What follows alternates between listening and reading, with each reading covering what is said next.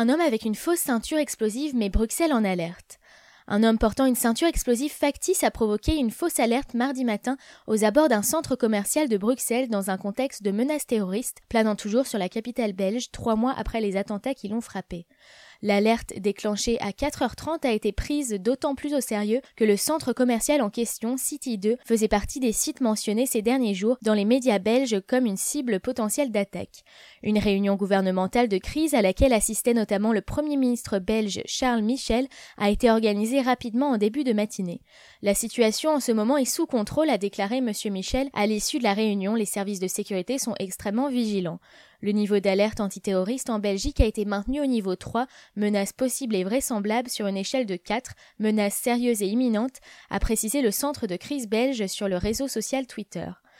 Si un suspect a bien été arrêté dans la matinée, aucun engin explosif n'a été retrouvé à ce stade, a indiqué à l'AFP le parquet de Bruxelles. L'individu interpellé portait en revanche une ceinture explosive factice, a-t-il ajouté. C'est vraisemblablement cette circonstance qui a contribué à mettre les forces de l'ordre de la capitale sur les dents.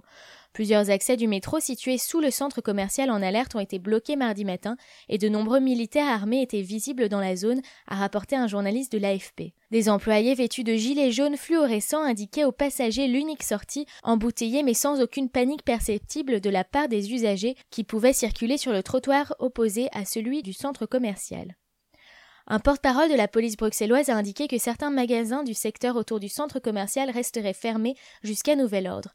Mais le maire de Bruxelles, Yvan Mayer, s'est voulu rassurant devant la presse, assurant qu'il n'y avait pas de menace particulière sur les commerces. Il ne faut pas alimenter une crainte quelconque par rapport au commerce, a-t-il déclaré. Il s'agit peut-être d'une provocation, mais la mise en scène se fait quand même avec une ceinture d'explosifs, ce qui touche au terrorisme, a ajouté le maire à l'issue de la réunion de crise organisée par les autorités à Bruxelles. Frappé le 22 mars dernier par le groupe État islamique à l'aéroport de Bruxelles et dans la station de métro Maelbeek, Bruxelles a connu depuis de nombreuses alertes terroristes et la police y multiplie les opérations.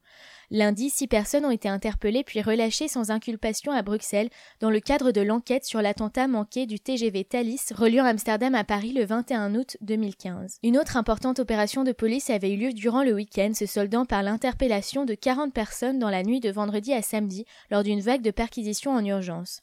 Parmi ces dernières, trois hommes ont été inculpés samedi pour tentative d'assassinat dans un contexte terroriste et participation aux activités d'un groupe terroriste avec en toile de fond des menaces non confirmées sur des manifestations publiques en Belgique autour du match Belgique-Irlande de l'Euro 2016 de football. La semaine dernière, la presse belge avait révélé que les services de police du Royaume avaient été avertis que des combattants du groupe État islamique avaient récemment quitté la Syrie pour commettre des attentats en Belgique et en France.